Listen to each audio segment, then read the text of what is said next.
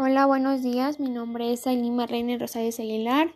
Bienvenidos a este podcast del que eh, hablaremos sobre los cosméticos falsos. Como todos ya sabemos, el mercado de los cosméticos ha crecido de manera impresionante durante los últimos años, todo gracias a la evolución de las redes sociales.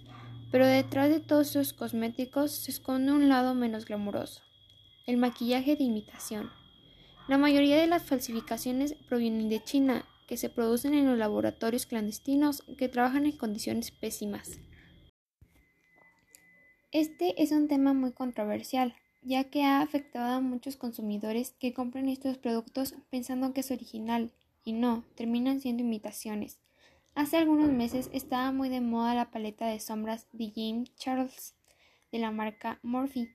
Era una paleta que todas las chicas querían, y es ahí donde las personas que se dedican a fabricar estas imitaciones se aprovechan del deseo de las niñas por tener esos productos.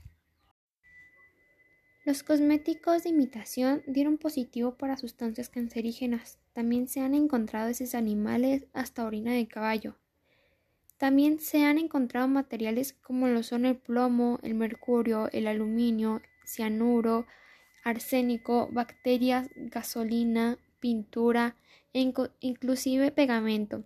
Estos ingredientes pueden generar acné, erupciones en la piel, psoriasis, infecciones en los ojos u otras consecuencias a largo plazo porque estamos hablando de elementos cuyo uso no es apto para nuestra piel.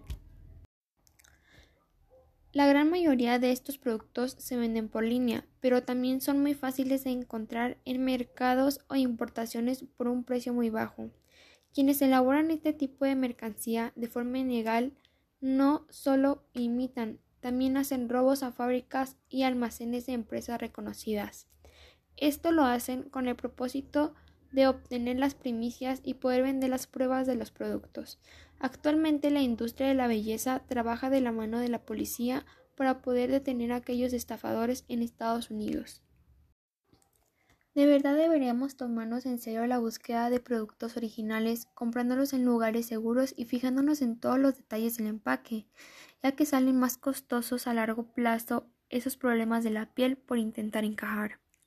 La mejor forma de asegurarnos que los productos son originales son comprándolos en las páginas oficiales de la marca o en la tienda física.